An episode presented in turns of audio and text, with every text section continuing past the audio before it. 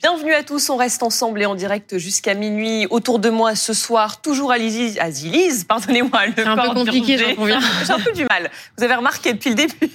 Je suis désolée. Bonsoir Henri Guénaud qui nous fait le plaisir d'être avec nous ce soir. Euh, bonsoir Olivier Vial. Bonsoir. Euh, bienvenue à vous également. Et puis nos, deux invités pour nous accompagner pour le prochain euh, sujet, c'est Ulysse Gosset qui est resté avec nous. Et puis Antoine Arjakovski, vous êtes historien, auteur de Pour sortir de la guerre, vaincre l'agression russe contre l'Ukraine et les démocraties. Merci beaucoup d'avoir accepté notre invitation. Vladimir Poutine, euh, qui a donc euh, prononcé ce matin son discours à, la nation, c'est la grand-messe annuelle très médiatisée lors de laquelle il, il définit les priorités euh, de la Russie.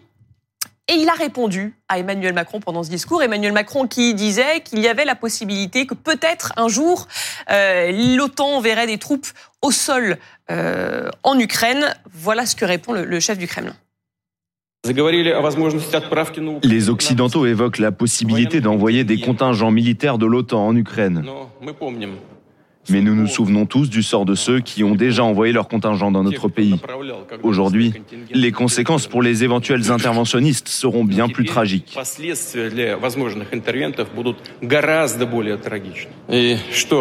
Nous avons également des armes, ils le savent. Nous avons en particulier une arme qui peut atteindre des cibles sur leur territoire. Et ils devraient comprendre que ce qu'ils font maintenant en essayant d'effrayer le monde entier, c'est risquer un conflit avec des armes nucléaires, ce qui signifie la destruction de la civilisation. Ils ne comprennent pas cela ou quoi voilà, à nouveau la menace nucléaire brandie par euh, Vladimir Poutine. Paul Gogo, vous êtes notre correspondant pour BFM TV à, à Moscou. Euh, est-ce que ce discours, déjà, il est très suivi euh, en Russie? Et comment cette escalade verbale a-t-elle été perçue du côté de Moscou?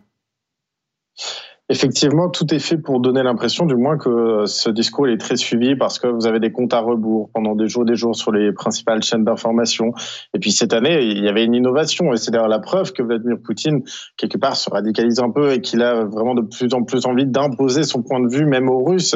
C'est que son discours, il a été diffusé dans des euh, salles de cinéma, dans des écoles, euh, sur des panneaux publicitaires. Et d'ailleurs, très rapidement, on a vu euh, des photos de salles de cinéma complètement vides parce que je pense pas qu'il y ait beaucoup de Russes qui aujourd'hui, en milieu d'après-midi, euh, se soit dit je vais aller passer euh, deux heures à regarder un discours de Vladimir Poutine, même s'ils le soutiennent. Euh, donc voilà, il y a ça d'un côté, et puis de l'autre, il y a évidemment cette volonté de Vladimir Poutine de décrire sa population comme unie derrière lui, comme prête à le suivre quelque part dans tout ce qu'il pourrait dire, tous ses excès et dans ses excès, ou en tout cas dans les mots qu'il a voulu utiliser aujourd'hui. Effectivement ces questions de nucléaire, cette volonté de faire peur à l'Ouest, et ce qui est intéressant, c'est que s'il y a deux ans, quand Vladimir Poutine agitait la menace du nucléaire les Russes étaient assez froids, un peu comme les Occidentaux quelque part dans leur réaction, en disant mais si nous on envoie de bombes nucléaires sur les Occidentaux, ils vont nous répondre et on va tous mourir. Ils étaient assez peu perméables à ces propagandistes qui leur disaient oui on va tous mourir, sauf que nous on va mourir bien quelque part parce qu'on est du bon côté de l'histoire et c'est nous qui avons raison. Eh bien aujourd'hui les choses elles ont un peu évolué. Ces Russes euh, ils vont considérer que si Vladimir Poutine euh, utilise encore cet argument aujourd'hui, c'est que la menace existentielle est réelle et que donc il y a un vrai besoin de le soutenir, de le soutenir dans cette guerre. Et le premier des soutiens qu'on peut lui apporter, c'est d'aller voter pour lui dans deux semaines. Et donc, euh, Paul, une dernière question. Euh, est-ce que vous êtes en train de nous dire que deux ans après le début de cette guerre, elle est soutenue par une majorité de la population russe? J'imagine que c'est quand même difficile de le savoir, puisqu'on sait à quel point euh, on n'a pas de liberté d'expression en Russie. Mais comment vous percevez les choses? Effectivement, c'est très dur à déterminer. Moi, ce que je note, c'est qu'il y a une volonté de radicaliser la société, mais qui existe depuis le début du conflit, depuis, enfin, de, l'offensive, depuis 2022, et, mais que ça ne semble prendre que maintenant. C'est vraiment depuis quelques mois qu'on voit des, discours encore plus radicaux dans la population, qu'on voit de la délation qui se développe, qui apparaît, qu'on voit une peur des étrangers. Euh, en tant que correspondant au quotidien, je le ressens. Euh, ça devient vraiment compliqué de travailler en Russie aujourd'hui. Euh, et de l'autre côté, c'est vrai que quand vous voyagez en Russie, ce qui a été mon cas ces derniers mois, euh, beaucoup de gens doutent. Euh, la majorité, à la limite de la population, est fatiguée de cette guerre. Elle n'attend qu'une chose, c'est que cette guerre s'arrête. Et, c'est ce qui met en valeur, en contraste avec les propos de Vladimir Poutine, euh, le fait que lui, le président russe, il soit assez sûr de lui, il se montre assez sûr de lui, soutenu par sa population, et il veut que sa population pense comme lui. Et donc moi, je sens, j'ai l'impression de percevoir du moins un décalage entre ce que cette population ressent, cette fatigue de la guerre, cette volonté que tout s'arrête, et un Vladimir Poutine qui lui est sûr de lui, il veut continuer tout droit vers la guerre, soutenu par sa population. Et ce sera intéressant de voir, non pas pendant la présidentielle, parce qu'effectivement pendant la, présidentielle, voilà, on connaît l'issue de ce, vote, de ces élections, et on sait très bien où ça va nous mener, ce que ça va donner. En tout cas, après la présidentielle, ce sera assez intéressant de voir comment Vladimir Poutine parvient encore à gérer euh, les humeurs, les mécontentements euh, de sa population. Si, Paul, parce qu'on rappelle le, contexte, effectivement, les élections présidentielles euh, à Moscou, c'est dans, dans, deux semaines, même si effectivement il y, a, très peu de, suspense. Ulysse Gosset, nouvelle menace nucléaire de la part de Vladimir Poutine, est-ce qu'il faut quand même la prendre un peu au sérieux? Ben, quand un chef d'État qui dispose de l'arme nucléaire parle du nucléaire, il faut effectivement le prendre au sérieux, mais ça ne veut pas dire qu'il faut se laisser intimider. Mais c'est important quand Poutine dit j'ai l'arme nucléaire, j'ai les armes les plus modernes. Est-ce que les Occidentaux l'ont oublié? Euh, la question quand même est, dramatique d'une certaine façon. Parce qu'il ne sait. Mais... Si je pose la question, il, il n'arrête pas de le répéter. C'est maintenant, c'est un peu de la. Euh, je mais... le risque nucléaire, il le brandit euh, tous les mois quasiment. Oui, oui, tout à fait. Alors c'est pas nouveau. Mais c'est toujours important quand il le dit, même si personne aujourd'hui ne pense qu'il va utiliser l'arme nucléaire. Euh, et d'ailleurs, les experts affirment qu'aujourd'hui, euh, la doctrine russe en matière nucléaire n'a pas changé. C'est-à-dire qu'on n'est pas les premiers à l'utiliser. Hein, c'est officiellement, ça n'a pas changé. Est-ce que la situation en Ukraine pourrait faire évoluer la doctrine russe? C'est là toute la question. Pour l'instant, il n'y a pas de signe. Mais c'est un ton musclé et qui touche évidemment la confrontation Est-Ouest à laquelle on assiste maintenant clairement à propos de l'Ukraine. Euh, il faut dire qu'il a aussi dit clairement que l'arrivée de troupes au sol pour faire référence à la petite phrase d'Emmanuel Macron en Ukraine, euh, déclencherait un conflit inévitable. Et il ajoute sur l'Ukraine, les soldats russes ne reculeront pas, ils ne trahiront pas.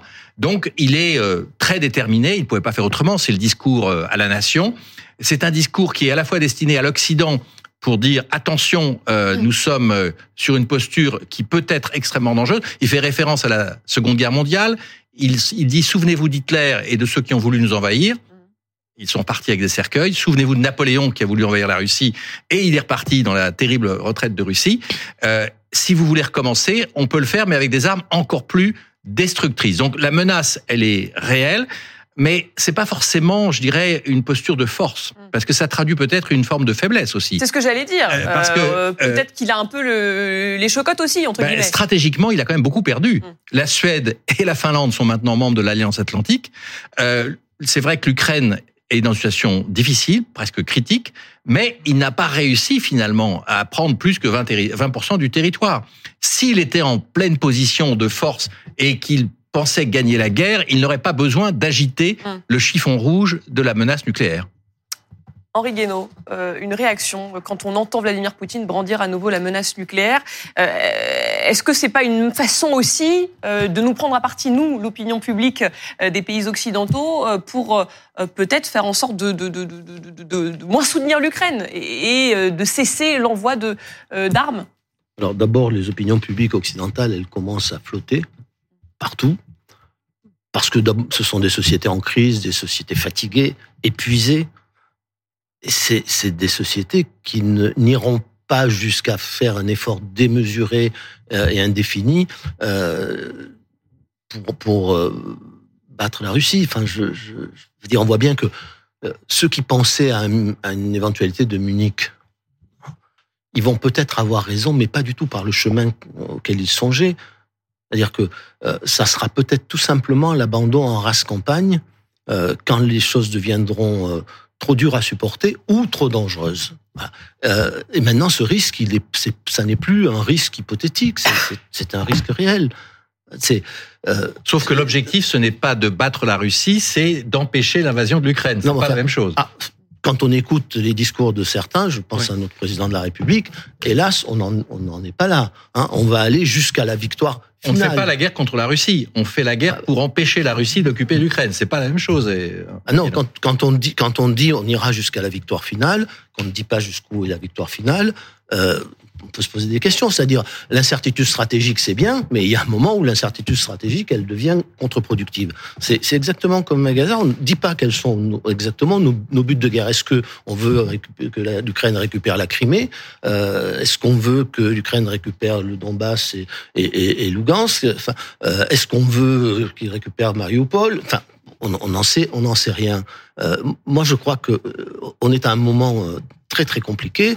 Et, et dans ce moment très compliqué, le président de la République vient de briser un tabou et donne des, des, des arguments à, à, Vladimir Poutine quand il dit que l'Occident est en guerre contre nous. Euh, ça n'arrive pas par hasard cette remarque. Il n'aurait pas dû le faire, Emmanuel Macron? Bien sûr qu'il n'aurait pas dû le faire. En tout cas, ça donne un très bon argument pour la campagne de Poutine. C'est totalement. Euh, c'est même pas la. Je pense que ça va au-delà de la campagne présidentielle de Poutine. C'est euh, dire ça alors qu'on avait jusqu'à présent, enfin, tous les pays occidentaux avaient exclu cette hypothèse, à tort ou à raison, mais à mon avis à raison. D'ailleurs, ils l'ont tous exclu, sauf Emmanuel Macron. Hein, mais, mais il a quand même, il a quand même ouvert cette porte, et, et forcément, le, le euh, Vladimir Poutine se, se précipite, mm. mais il, il et il a aujourd'hui un vrai argument puisqu'on vient de lui expliquer que euh, ah mais après tout ça viendra peut-être. Donc euh, je, bah, je pense d'abord cette, cette, cette intervention était irresponsable. Faut, faut, il faut, il faut le dire. Euh, je veux dire, on ne joue pas. Euh, on joue pas euh, avec la guerre, on joue pas avec le, le avec le feu. La guerre, c'est une montée aux extrêmes. La guerre, c'est toujours une escalade. Regardez ce qui se passe à Gaza. Hein, c'est la, la, violence vous violence. vraiment une, une, troisième guerre mondiale? C'est ce que nous disait mais le il faut la, il, de mais, mais il, il, faut la craindre. Si Kennedy et Khrouchtchev n'avaient pas craint de déclencher une troisième guerre mondiale euh, au moment de la crise des fusées de Cuba. Ils n'auraient pas négocié négocié d'ailleurs contre l'avis de, de, de, tous les faucons qui les entouraient les uns et les autres. Et Kennedy fera d'ailleurs euh, un an après, en 1963, euh, à l'université de Washington, un discours sur la, la, la, la, folie que représente la mise en tension de deux puissances nucléaires. Donc Bien sûr, aujourd'hui, personne, y compris euh, probablement euh, Poutine, ne veut utiliser l'arme nucléaire, mais nous ne savons pas ce que les uns et les autres euh, finiront par faire dans l'engrenage de la guerre. Voilà. Et ça, il faut donc y penser toujours. Oui, c'est une puissance nucléaire. Oui, il y a au moins 5000 têtes nucléaires en, Russie. C'est une donnée du, problème. Antoine Arjakovski, là-dessus, si on envoyait vraiment des troupes au sol un jour en Ukraine, est-ce que la, réponse de la Russie serait vraiment nucléaire? Est-ce qu'ils iraient jusque-là? En tout cas, c'est pas l'intérêt de, la Russie. La Russie perdrait euh, tout. Euh, elle euh, recevrait immédiatement une, réponse des États-Unis, comme ça a déjà été dit par le général Petraeus. Elle perdrait son allié chinois et elle résolverait absolument pas le problème ukrainien.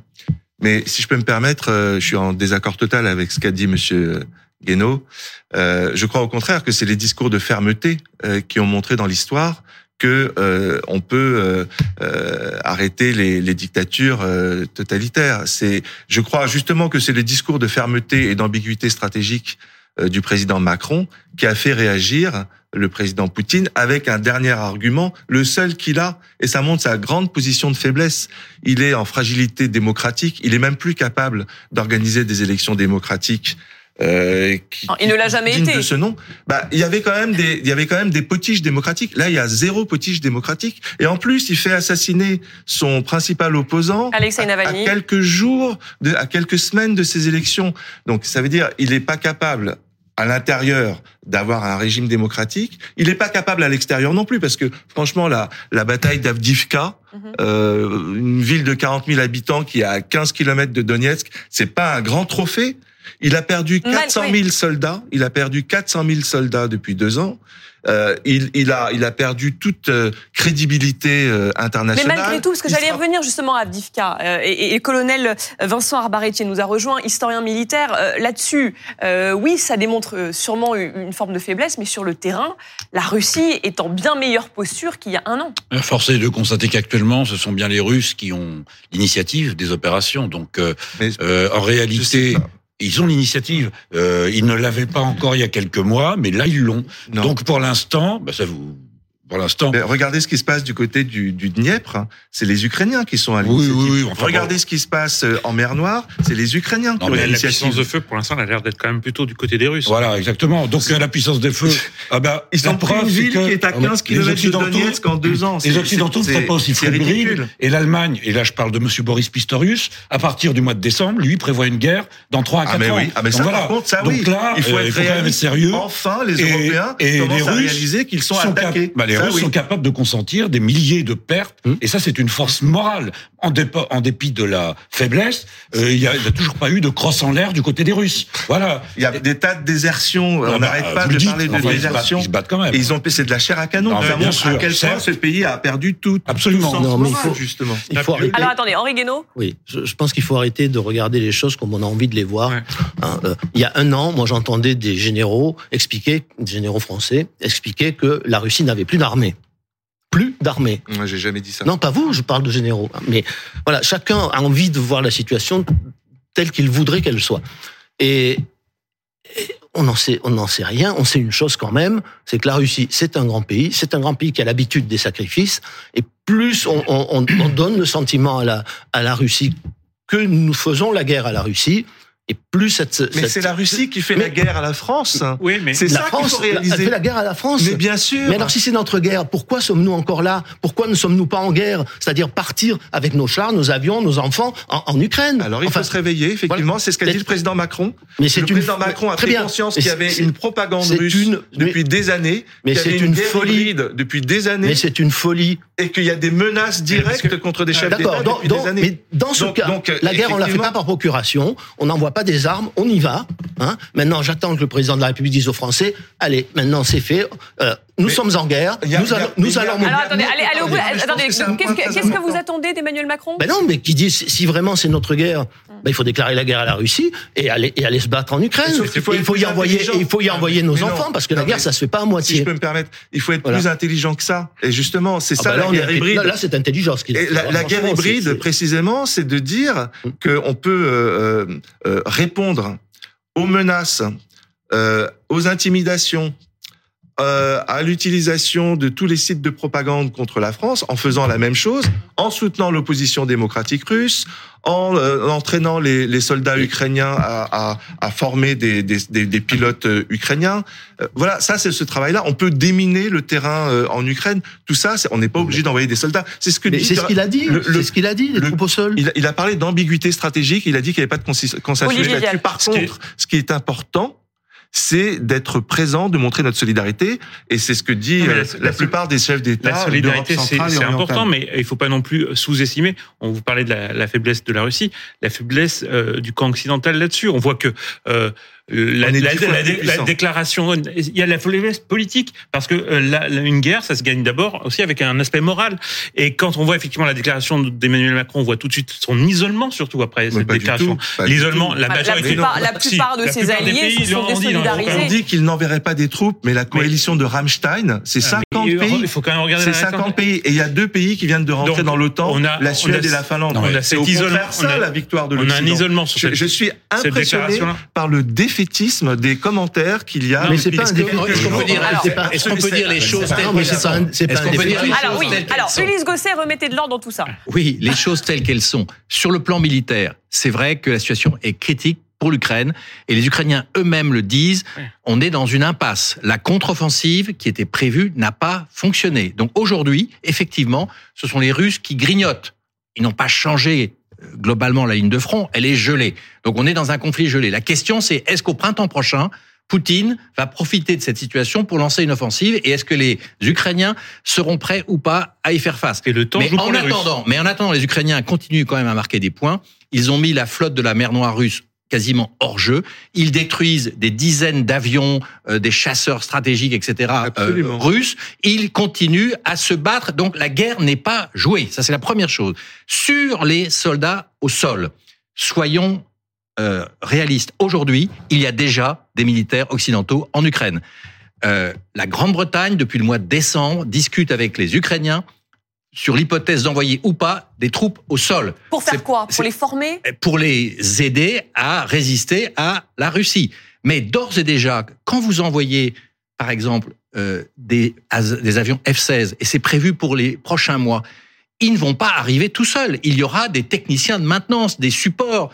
Donc, si vous voulez, il y a déjà pour le renseignement, il y a pour la maintenance, même les canons César, vous savez, il faut les entretenir, les réparer, les mettre en... Et il y a probablement des militaires français aujourd'hui, même si personne ne veut le dire officiellement, qui sont déjà en Ukraine. Mais qui ne combattent pas.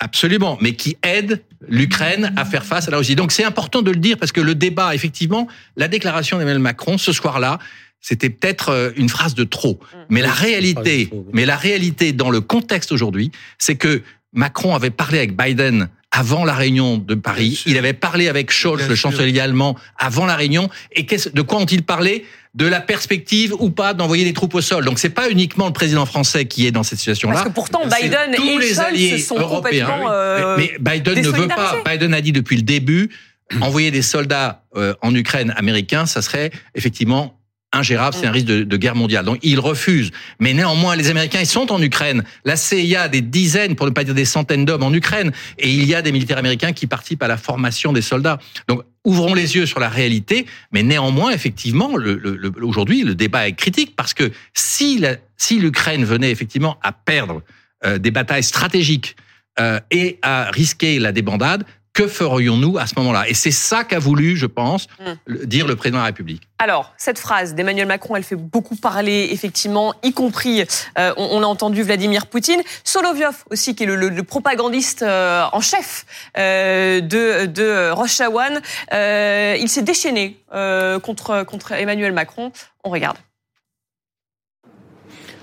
Macron est bien sûr un crétin phénoménal. Il a complètement perdu la tête. Tu veux t'en prendre à la Russie Alors choisis une ville française que tu veux rayer de la carte. Toi, salaud de nazi, héritier de Pétain, tu penses que tu peux frapper la Russie impunément Dans ce cas, tu n'as rien compris à notre pays. Tu n'es pas un héritier de De Gaulle. Tu ne vaux même pas la moitié de De Gaulle. Tu n'es qu'une vraie merde qui pue. Voilà pour les propos de, de Solovyov. Sergei Girnov, vous êtes avec nous, ancien officier de renseignement du KGB. Euh, vous qui connaissez par cœur euh, voilà, qui, le, comportement de, ces propagandistes, euh, qu'est-ce que ça traduit derrière? Est-ce qu'il y a une inquiétude quand même côté russe après ces propos d'Emmanuel Macron? Il y a une énorme inquiétude côté russe.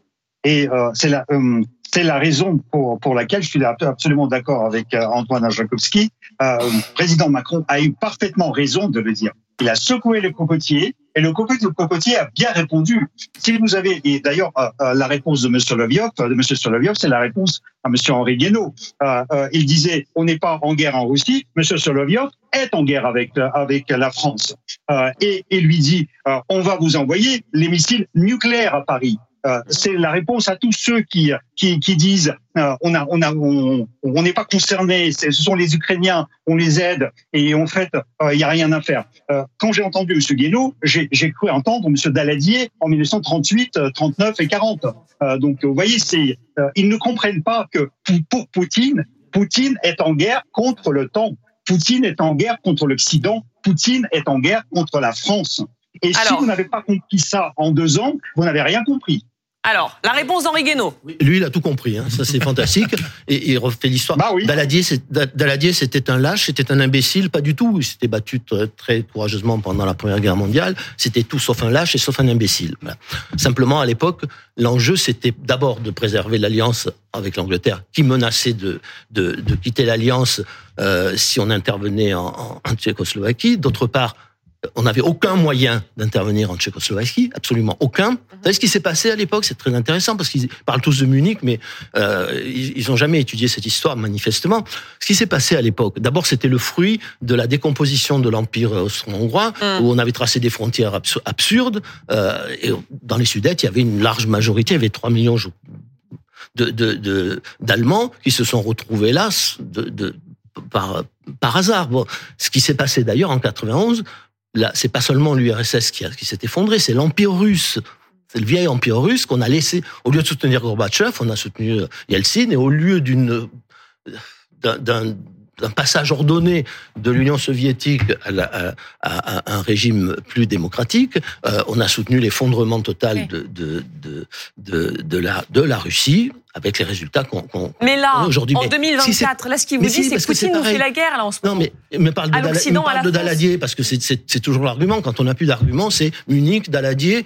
Euh, bon, c'est quand même très, très intéressant. La France avait une alliance avec, avec l'armée rouge, avec l'Union soviétique à l'époque elle a, demandé, elle a demandé officiellement aux Polonais s'ils étaient prêts à laisser passer l'armée rouge pour aller défendre dans la Tchécoslovaquie. Réponse des Polonais, non, mais les Russes sont des sauvages, les Allemands sont mieux, ils sont beaucoup plus civilisés. Donc entre les deux, on choisira toujours l'Allemagne. On connaît la suite de la, on connaît la suite de l'histoire. C'est c'est une histoire très compliquée, l'histoire de Munich. Mais à force de voir Munich partout, de voir Hitler partout, on ne réfléchit plus, on ne pense plus. Si Poutine c'est Hitler, alors il faut faire la guerre. Il faut la faire tout de suite, accepter que la guerre, prendre le risque de la guerre nucléaire, que la moitié de l'humanité soit soit anéantie pour que l'autre moitié soit sauvée. Voilà. Mais si c'est absurde. C'est-à-dire, vous savez, Munich, on en parle depuis les années 50. Chaque fois qu'il y a une guerre quelque part, on dit c'est Munich. Alors en général, ça finit d'ailleurs par un Munich, comme je le disais tout à l'heure, ce qui va peut-être pouvoir, ce qui va peut-être nous arriver.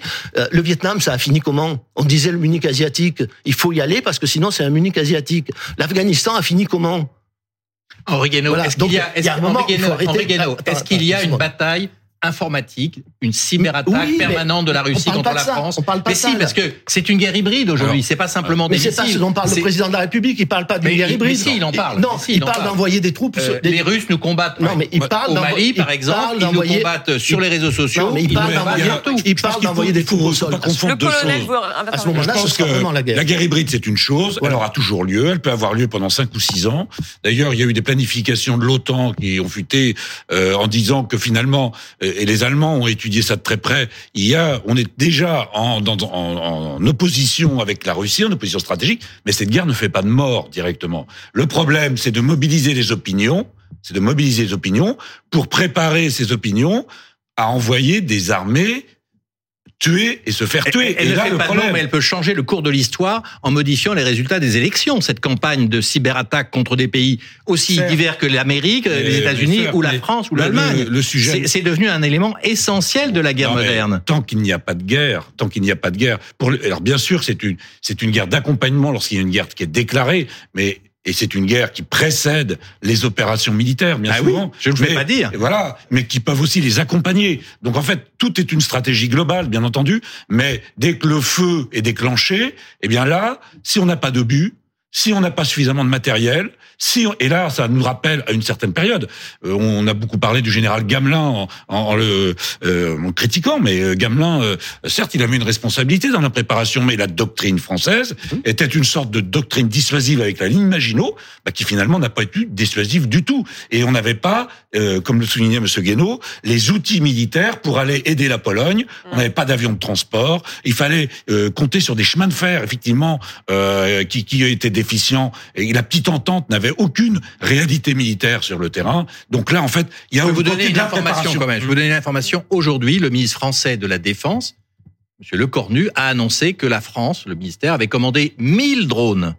1000 drones, c'est pas rien, pour les envoyer en Ukraine. C'est-à-dire qu'on est dans une situation où effectivement on n'est pas co-belligérant puisque on n'est pas en guerre contre la Russie, mais effectivement, on, on offre une assistance militaire extrêmement importante. Et quand la France envoie des drones, mais aussi des canons César, quand les Allemands envoient des chars euh, très sophistiqués, quand les Danois ou d'autres vont envoyer des F-16, il va y avoir du personnel militaire autour de ces armes. C'est-à-dire qu'on est d'une façon déjà quasiment engagé mm. dans ce conflit, même si on veut pas aller jusqu'au bout, jusqu'au bout, jusqu'à un conflit direct, avec. ce que avec euh, c'est qu'est-ce qu'il propose aujourd'hui? Que devrait faire aujourd'hui la France, bah, si ce n'est soutenir l'Ukraine? Faire, faire non, mais, prendre la voie qu'avait que lui avait assignée le général de Gaulle sur la scène internationale. C'est-à-dire, c'est-à-dire, c'est-à-dire aider l'Ukraine à faire la paix. Mais c'est-à-dire comment, comment? Mais c'est extraordinaire. Vous êtes conseiller du président, vous lui dites quoi au président C'est extraordinaire. Euh, non, mais je vous pose la question. Non, de, de, Gaulle pouvait pas faire la paix au, au, au Vietnam. Il n'empêche qu'il a fait entendre sa voix et que finalement on a fini par faire la paix. Non, mais là concrètement, comment on fait avec la Russie qui, comme, qui a annexé des territoires C'est très. C'est une question. L'Ukraine doit accepter ça. Question. C'est une question d'abord de, posture. Oui, si, si l'Occident euh, travaillait à la paix. Euh, on se mettrait autour d'une table et on essaierait de trouver avec les Ukrainiens une manière de faire la paix en étant conscient que probablement les Russes n'évacueront jamais la Crimée. Mais il faut en prendre acte. Voilà. Sinon, on va faire la guerre combien de temps Avec quoi Et jusqu'où Il faut accepter de perdre la Crimée. C'est intéressant parce qu'il y, a un parallèle à faire. Attendez, il y a un parallèle à faire avec ce qui se passe en Israël. En Israël, si vous dites deux États, on vous dit c'est pas possible, c'est pas possible. Et Ulysse me dira alors on fait quoi hein, On fait quoi? Comment vous faites vos deux États? Je, ne, sais pas, je ne sais pas comment on fait. Je ne sais pas comment on fait. Je sais une chose, c'est que c'est la seule issue possible en, Israël, la seule. Sinon, c'est le massacre ou l'épuration ethnique. Voilà. Donc la seule issue possible. Et donc, il faut essayer de tout faire, malgré tout, toujours pour arriver à cette solution de deux États. Eh bien, moi, je voudrais que la France, mon pays, euh, conserve la voie qu'il a toujours eue euh, dans, dans, dans le monde, c'est-à-dire essaye d'arriver à une solution de paix. Il y arrivera peut-être pas. On pourrait quand même essayer. Et essayer, voilà, qu'on aide l'Ukraine, c'est très bien, à mm. condition qu'on l'aide dans le but de faire la paix. Mm. Voilà, mais pas dans le but de faire la guerre jusqu'au bout. Et jusqu'au bout de quoi? Alors justement, faire la guerre jusqu'au bout, c'est ce que souhaite Vladimir Poutine. Il l'a redit aujourd'hui, on l'écoute. Les forces armées ont gagné une expérience au combat colossale. C'est le cas pour toutes les unités, celles dédiées aux tactiques modernes comme celles dédiées à l'art opérationnel de la guerre. Mon cœur est empli de fierté pour notre peuple, notre nation et pour ses soldats tout particulièrement. Ces guerriers, bien sûr, ne reculeront pas. Ces guerriers ne reculeront pas, ne vous décevront pas et ne vous trahiront pas. Sergei Girnov, on sent Vladimir Poutine complètement requinqué. Euh, ça veut dire quoi quand il dit on, va aller jusqu'au bout? Euh, On est un peu perdu finalement. C'est quoi ses objectifs de guerre maintenant? Bah justement, euh, déjà, on n'a jamais connu ces, ces, objectifs de guerre, mais effectivement, on sent requinqué parce que Vladimir Poutine entend des gens en Occident euh, notamment Henri Guénaud, qui, euh, qui est le pacifiste, qui propose de négocier avec euh, M. Poutine et qui, par la même occasion, en fait, refuse tout l'ordre mondial. C'est-à-dire que n'importe quelle personne qui a une armée et qui envahit un territoire, maintenant, il faut dire, il faut accepter il faut euh, lui donner les territoires, lui laisser. À quoi bon À quoi sert À quoi ça sert les, relations internationales? À quoi ça sert les accords euh, À quoi ça sert les Nations Unies? À quoi ça sert les accords sur les territoires, les frontières, etc. en fait, c'est absurde. Les pacifistes, les papes et euh, les secrétaires généraux, généraux de, de Nations Unies qui disent il faut négocier avec les agresseurs. C'est exactement le, la pacification de l'agresseur qui était avant la deuxième guerre mondiale qui a amené à la deuxième guerre mondiale. Mais qu'est-ce qu'il fait là? Pourquoi il n'est pas en Ukraine avec ses, ses, ses rangers? Non, mais ce qu'il dit, Henri, Henri Guénaud, ça s'entend aussi. Est-ce qu'il faut juste que l'Ukraine accepte de donner des territoires à la Russie pour euh, espérer la fin du conflit?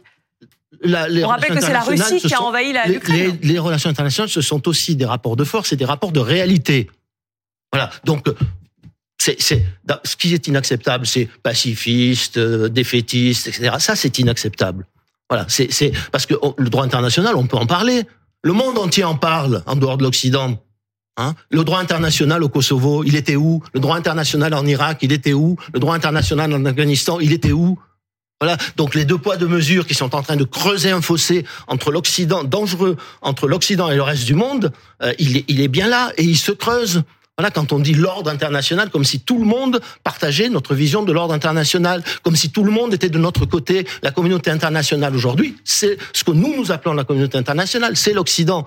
Le reste du monde ne se, ne, ne, se sent pas impliqué dans cet ordre-là. Donc il y, a, un moment, il faut regarder les, les, il faut regarder les choses en face. Soit on pense qu'effectivement notre survie est en jeu. Euh, nous ne pouvons pas faire autrement. Et alors, il faut faire la guerre, mais il faut la faire complètement. C'est-à-dire qu'il faut. Donc vous dites qu'on est dans un entre-deux qui, qui mène à rien. La guerre, la guerre, ça engage toute une nation, toutes ses forces vives, toutes ses ressources. Voilà. Donc, est-ce que nous sommes prêts à, faire Est-ce que quelqu'un pense encore dans, dans, dans, notre pays que c'est raisonnable et que ça va conduire à une amélioration de la de la vie sur la planète? Est-ce que ça va Mais donc là, en tout cas, vous trouvez que l'aide accordée notamment par la France euh, est contre-productive Mais non, elle est contre-productive si elle ne s'accompagne pas, si elle ne s'accompagne pas d'une démarche pour essayer, par tous les moyens, de construire une, de construire la paix, ça, de construire un accord. Voilà, si on ne sort pas de cette guerre par un accord, si on en Sauf sort. qu'on est face à un Vladimir Poutine qui n'est prêt à, à, rien négocier. Il veut rien négocier. Il veut juste prendre les territoires ukrainiens et Mais on peut dire ça. Donc euh, c'est très dur de négocier avec, avec Vladimir On peut dire ça pour Israël aussi. On peut dire que les, les territoires du Donbass sont aujourd'hui inscrits dans la constitution russe. Quand on a demandé au porte-parole de Poutine ici même à BFM TV, et il a dit mais c'est pas négociable. Le Donbass n'est pas négociable, ça appartient à la Russie. Qu'est-ce qu'on dit, Henri Guénaud? On laisse, on laisse, on laisse le Donbass à la Russie. non, je vous pose la question. Non, non, mais ça, tout se négocie. Tout se négocie. Voilà, c'est. Mais si on n'essaie pas de négocier, évidemment, il n'y a rien à négocier. on peut refaire remarquer aussi que le président de la République a été accusé d'être trop tendre avec Poutine et en disant qu'il ne fallait pas l'humilier. Et aujourd'hui, il a opéré, et c'est sans doute le fait majeur un tournant radical. C'est-à-dire qu'il y a une nouvelle posture du président français qui est euh, à 100%, je dirais, derrière l'Ukraine et qui est accusé effectivement d'avoir une posture entre guillemets guerrière. Mais rappelons quand même une dernière chose, c'est qu'aujourd'hui, ce qui est en jeu en Ukraine, c'est pas simplement le Donbass ou la Crimée, c'est aussi la sécurité de l'Europe, du continent européen. Et là, nous sommes directement concernés. Et si on envoie des troupes au sol, la, sécurité, Macron, la sécurité de l'Europe sera assurée. Emmanuel Macron, d'ailleurs, vous avez dû l'entendre, qui persiste et signe euh, aujourd'hui. Euh, il maintient ses, propos qui ont été euh, effectivement très contestés. Merci beaucoup, colonel. Merci beaucoup, Ulysse Gosset.